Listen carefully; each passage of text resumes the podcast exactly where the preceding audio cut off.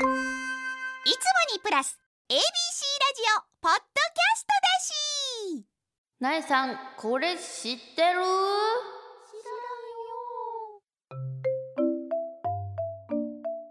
目を開けたままくしゃみをすると目玉が飛び出る可能性がある。恐ろしや太郎さん16歳男性からいただきました。ありがとうございます。なえちゃんこんちくわこんちくわ人体の不思議の本を読んでいったら恐ろしいことが書いてありました。無理に目を開けたままくしゃみをするとくしゃみの圧力で最悪目が飛び出すかもしれないそうなんです。でも普通くしゃみをする時は筋肉が緊張して上に引っ張られるので必ず目をつぶってしまうそうです。人間の体はよくできてますね。この最後の人間の体はよくできてますねっていうまとめを16歳ができるっていう素晴らしいと思いました今。確かにくしゃみする時目開けながらする人はいないよね。これ目目の玉飛び出ちゃうのは怖いな。たまに目しこうつぶらないでくしゃみできるかチャレンジしてる人とかいるけど。そういう人いたらダメだよ。目飛び出るよって教えてあげてください。そしてナイさんからの恩返し豆知識。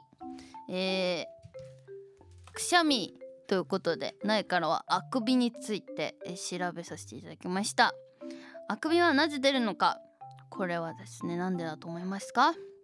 答えはですねまあ、そのまま目を覚ましたりリフレッシュさせたりと脳の状態を切り替えるのに役立っているそうです。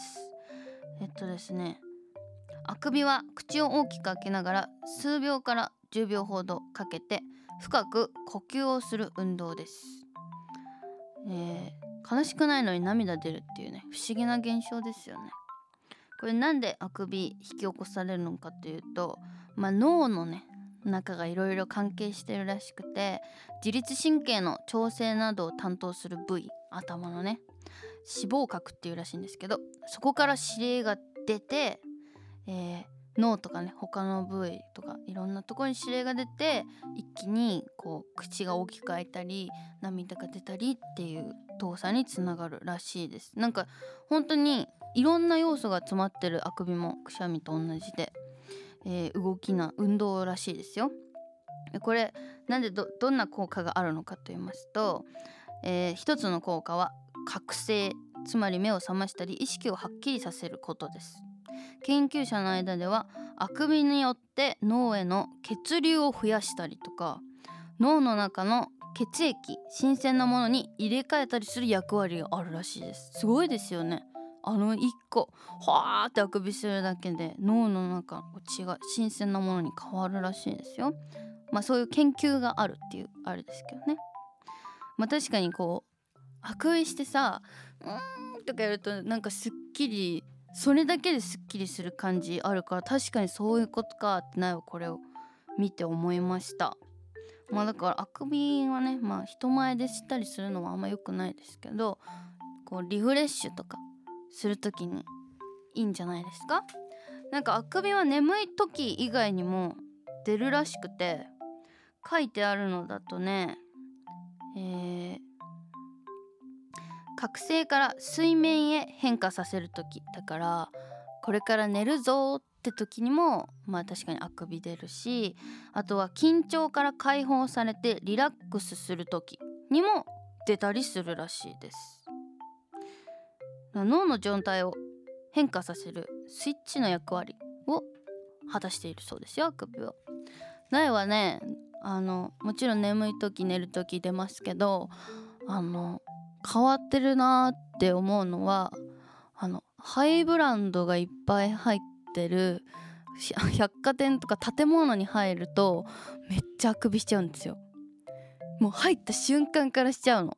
多分なんかその私敷居高いとこに行くのが苦手なんですよ。例えばスターバックスとか。なんなんて言うんだろう。こうこんなものが言っていいんですか？みたいな場に行くと緊張で緊張プレッシャーっていうのかなんかそれであくび出ちゃうんですよ。だから多分そのハイブランドとか入った時に自分がもう緊張してるからそれを多分リラックスさせるためにあのあくびを出してるのかなって今の記事を読んで思いました。緊張しない？なんか高いお店とかいい感じのカフェとか入ると「はーってやっちゃうんだよね。あれは自分を落ち着かせてる意味だったんですね。みんなも変なあくびする時あるかな。ということで「なえさんこれ知ってる?」のコーナーではなえに知ってほしい情報を募集。えー学校で流行っていること今のトレンド新常識などなどじゃんじゃん送ってください。なえなののブカビな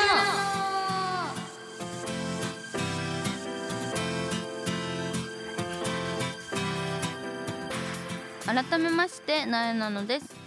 なえなののブカピなのこの番組は全国の部活生通称ブカピたちを全力で応援している YouTube チャンネルブカピのラジオ版。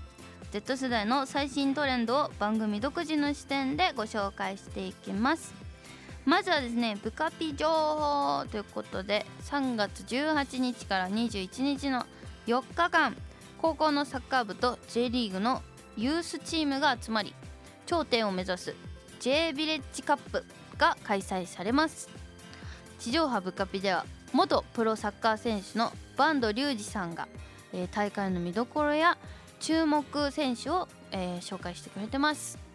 あれですよねおばんざいですよね。久しぶりにあのおばんざいが聞けますよ皆さん、えー高校のサッカー部とユースが激突する大会で面白いっていう結構話題の大会らしいですね。実は苗も決勝戦に参加して、えー熱い戦いを見届けに行きます。楽しみでございます。また3月18日から21日にかけて行われる J ビレッジカップはですねブカピチャンネルで一部ライブ配信行うそうです。ないと見れます。一緒に。ぜひ皆さん YouTube ブカピをチェックしてみてください。さあ放送日は3月15日ということで半ばですね。ちょうど苗が花粉でもうジュビジュビぐったりってしてる時期だと思いますが皆さんは元気にお過ごしでしょうか？ここを乗り越えたらねスカッとした空気にまた変わってくるかと思いますので乗り換えていきましょう。放送収録日は2月のまだ後半でして3日4日前ぐらいに仙台に行ってきました。仙台で、えっと、自分のプロデュースカラコンのウルルモの、えーイベントが、えー仙台駅西口本店にてありました。来てくださった皆さんありがとうございます。あのいつだかラジオでも YouTube でも喋ったんですけどラルムのお渡し会のお話しましたよね。そこであのおじちゃんがあの私のファンのおじちゃまが会いに来てくれたんですよ。で追加券買おうかなって言っててちょうどレジで発見して「わ追加券買ってくれたんですね」って言ったら姿勢と呼吸っていうを整えるっていう本をただ買っただけだったっていうエピソードトークをしたんですけどこの前。そしたらそれを見てくれたファンの子がその仙台のイベントに姿勢と呼吸を整えるを持ってきてて。しかも2人。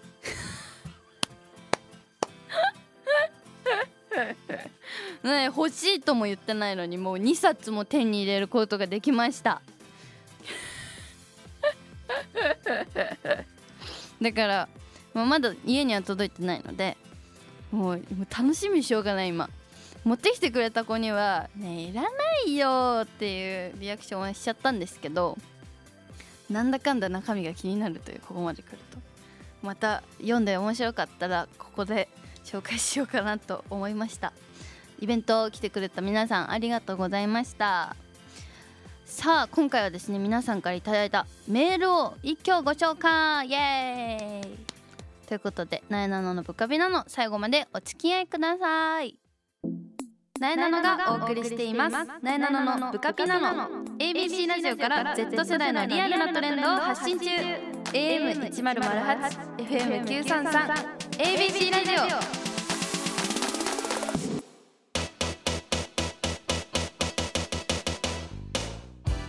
メールの扉開けちゃうよのコーナー。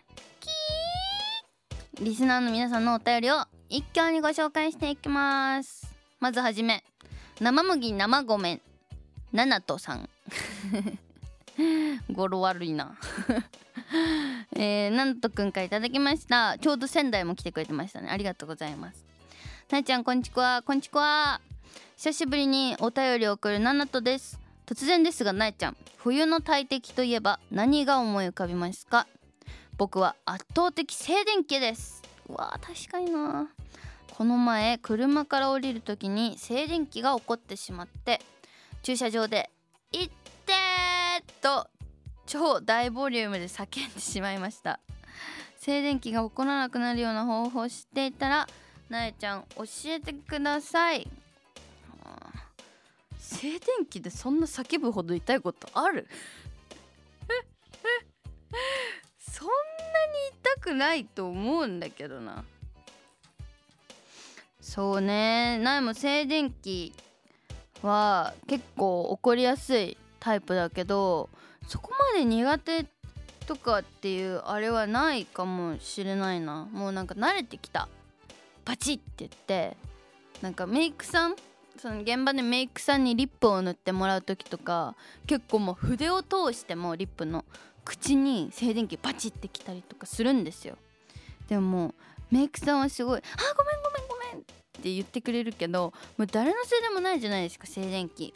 だから「全然ねごめんなんか言わないでください」みたいな会話をするんですけどあの人と人との間に起こる静電気嫌ですよね。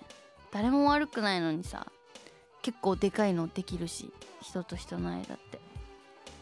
静電気はちなみに、えー、乾燥によって生じやすくなるので静電気をためにくい体質にするためには乾燥対策が必要ですと。大切らしいですよ。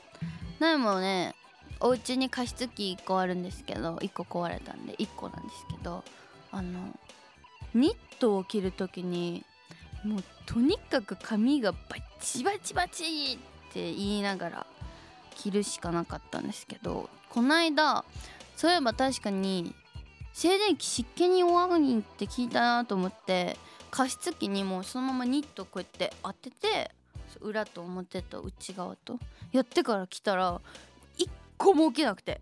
死ぬほどバチバチいってたのに。だから家に加湿器ある人はなんか触る前手とかでもこうつければいいと思うし服でも家出る前とかにねこう加湿器をまんべんなくまんべんなく浴びていったら静電気ちょっと弱くなるかもしれないです。やってみてください。ありがとうございます。続いてゴリラとサルとメイさん。ありがとうございます。なえちゃん私は今ソフトボール部に所属しているのですが部員が1年生5人だけなんです。ソフトボールは9人でできるスポーツなのであと4人必要です。新入部員の勧誘の仕方でいい案はありますか？えー、あと4人も。でもこうリアルな話ですけど高校とか中学にこう上がる時って友達ができるか不安な時期じゃないですかすごくだから意外とその例えば高校1年生の初めの時に仲良くなった友達ってまあ一人になりたくないし、まあ、せっかく仲良くなれたからっていうのもあってかなり急な絆が生まれるんですよね。そうで、ね、意外と12年経ったら全然そういう人とはいないみたいなのもあるあるだと思うんですけど入学して早々の友達はもう本当に自分の立場を守るっていうのも含めて大事な存在だと思うんですね。だからもうあれですよね。えー、大きな株作戦。だからまあ4人で仲いい人とか5人グループで仲いい人とかをもうどうにか誘ってで全員連れ込む。っていうのは大人数獲得につながるいい案ではあるのかなと思いますね。苗も高校の部活は友達が一緒のあの仲いい友達がいたっていうのも決めた一個の理由だったのでまあなんか一人呼べればグループの一人をみんなもきっとついてくるんじゃないかなと苗は思いますけどね。まあ、あとは単純にソフトボールってあんま部活以外授業とかであんまやった記憶がないから単純に何が楽しいかとかね。あとは優しい優しい雰囲気を醸し出すというかまあ優しいんでしょうけどみんな。優しく伝えるというのは大事なんじゃないですかね。みんな緊張してると思うし。頑張ってくださいソフトボール。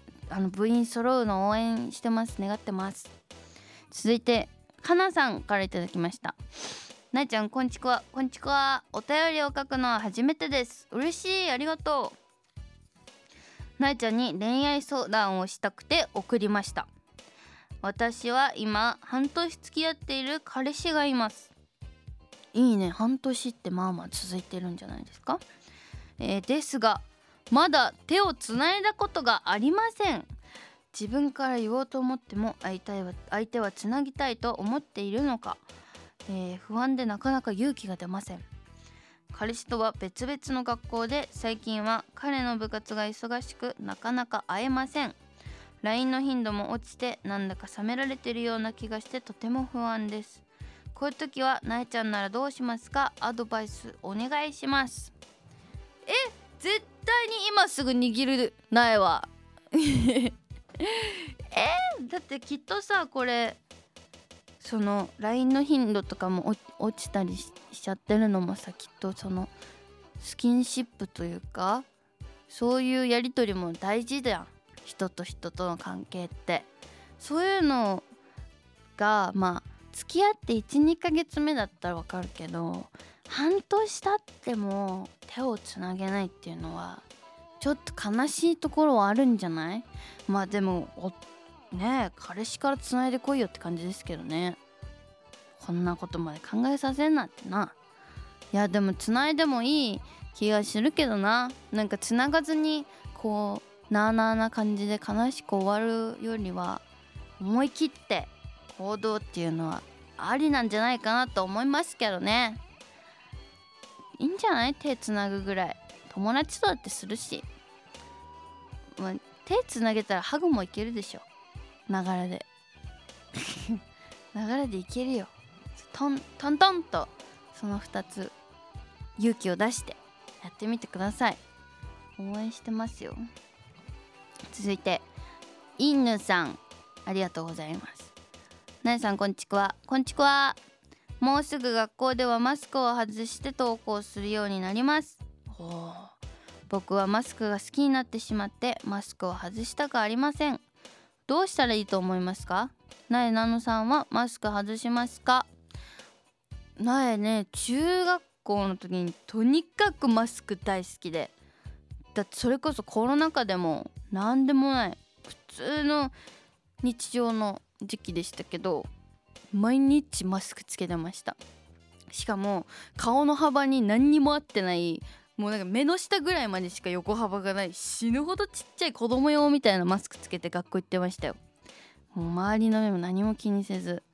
それのせいでもうずっと顔でか顔でかって言われてたぐらい本当に今写真見ると本当なんでこんなちっちゃいのつけてんのってくらいちっちゃいのつけてたんだけど。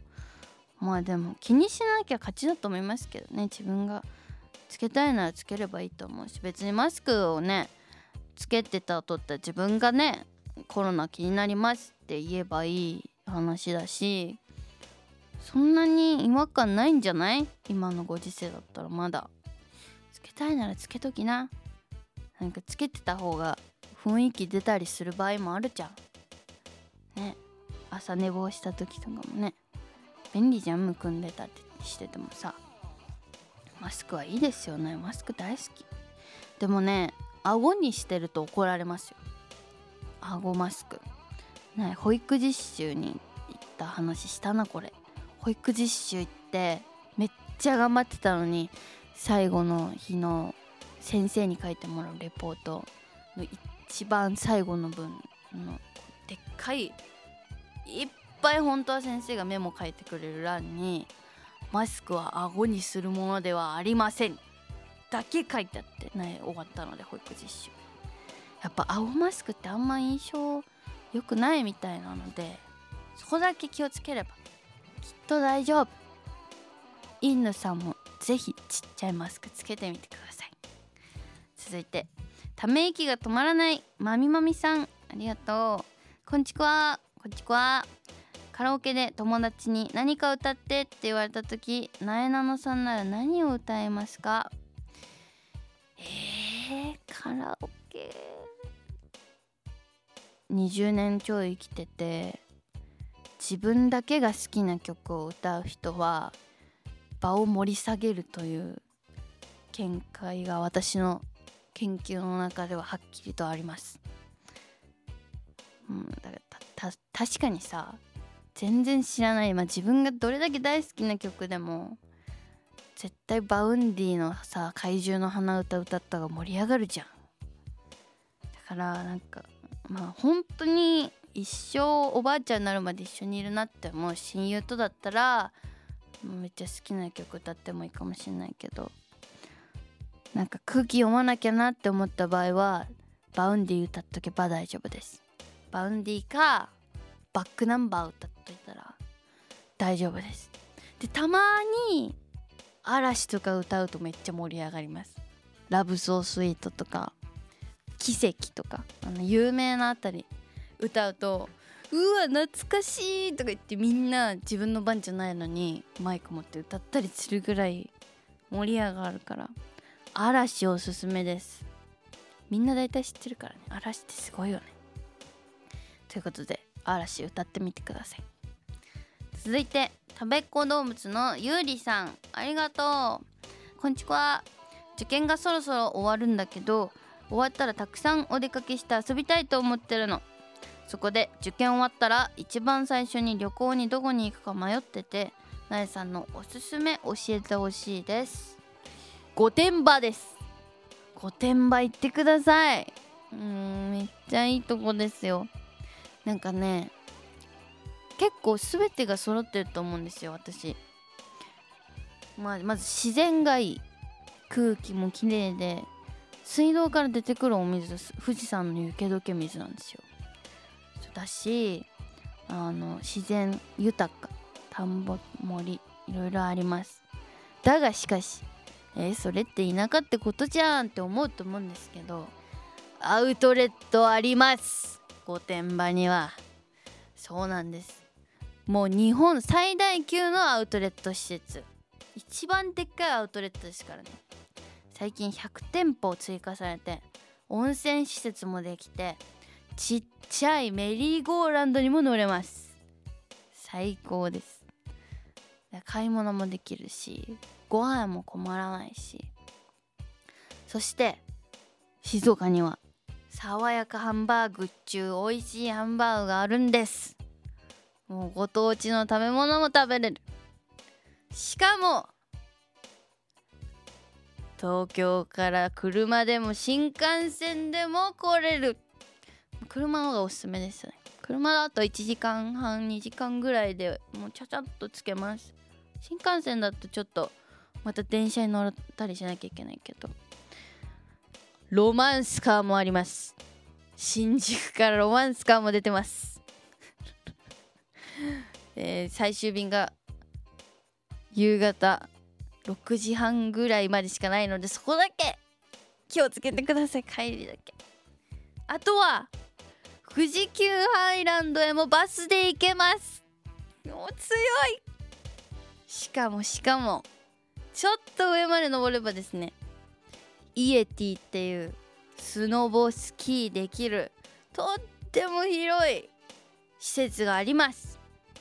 そしてグリンパ子供の国もういっぱい遊園地まであるもう最高御殿場、まあ、御殿場県内では多分ないんですけど御殿場にまあでも楽しめるし御殿場を経由して近くでも楽しめる最高ですよ御殿場。ほんと一回遊びに来てください。お願いします。本当に楽しいとこいいとこです。あ個人的にはみくりやそばっていうご当地のお蕎麦があるんですけどそれが美味しくて食べてほしいです。よろしくお願いします。そして最後なえちゃんに認知されたいワニの子春樹ありがとう。今自由登校期間で毎日が暇すぎます。暇な時はこれをやれっていうものがあれがあれば3つぐらい聞きたいです。あれがになってる。3つぐらいか。そうね暇な時はこれをやるか。そうだな。私は暇な時はロイヤルロイヤルマッチっていうまあよくあるあの広告で出てくるゲームですよね。パズルゲームなんだけどなんか結構クリアしていけばいくほど意外と難しいステージがあったりしておもろいんですよこれ。しかも全然お金もかかんないしあの夢中になってやってもハート？あの体力ゲージに限界があるんでやりすぎないっていうのがちょうどいい。やっても1時間やらないで済むかなぐらいだからゲームのしすぎにまでいかない。ちょうどいいゲーム。すごいおすすめ。これ楽しいよ。ちなみに苗はね今ね今408ステージ目まで行ってます。追いついたら連絡ください。あと2つなんだろうな。苗の TikTok を見る。結構見始めるとね暇つぶしになりますよ TikTok は。苗の見てくださいぜひ。あと1個なんだろうな。溜まってるメールを整理する。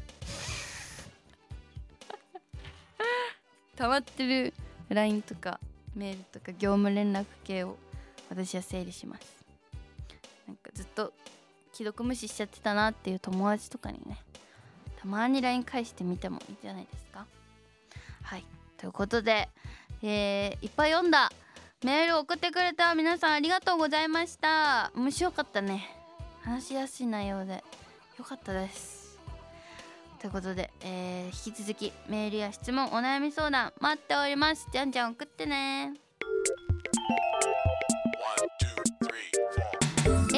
ラジオ。なえなのの。ブカピナの。ここで番組からお知らせです。なえなのの。ブカピナのでは皆さんからのメッセージを大募集。なえに聞いてほしいちょっとしたお話や悩み相談番組の感想もお待ちしております。メールアドレスはなえなの。at abc1008.com なえなの。abc1008.com までたくさんのメッセージを待っております。そしてこの番組は放送から1ヶ月間 Spotify や Podcast でも配信中です。ラジコのタイムフリーとともにこちらもチェックしてみてください。そしてそしてブカビの YouTube チャンネルもチャンネル登録高評価よろしくお願いします。詳しくはブカビの Twitter、Instagram をチェックしてね。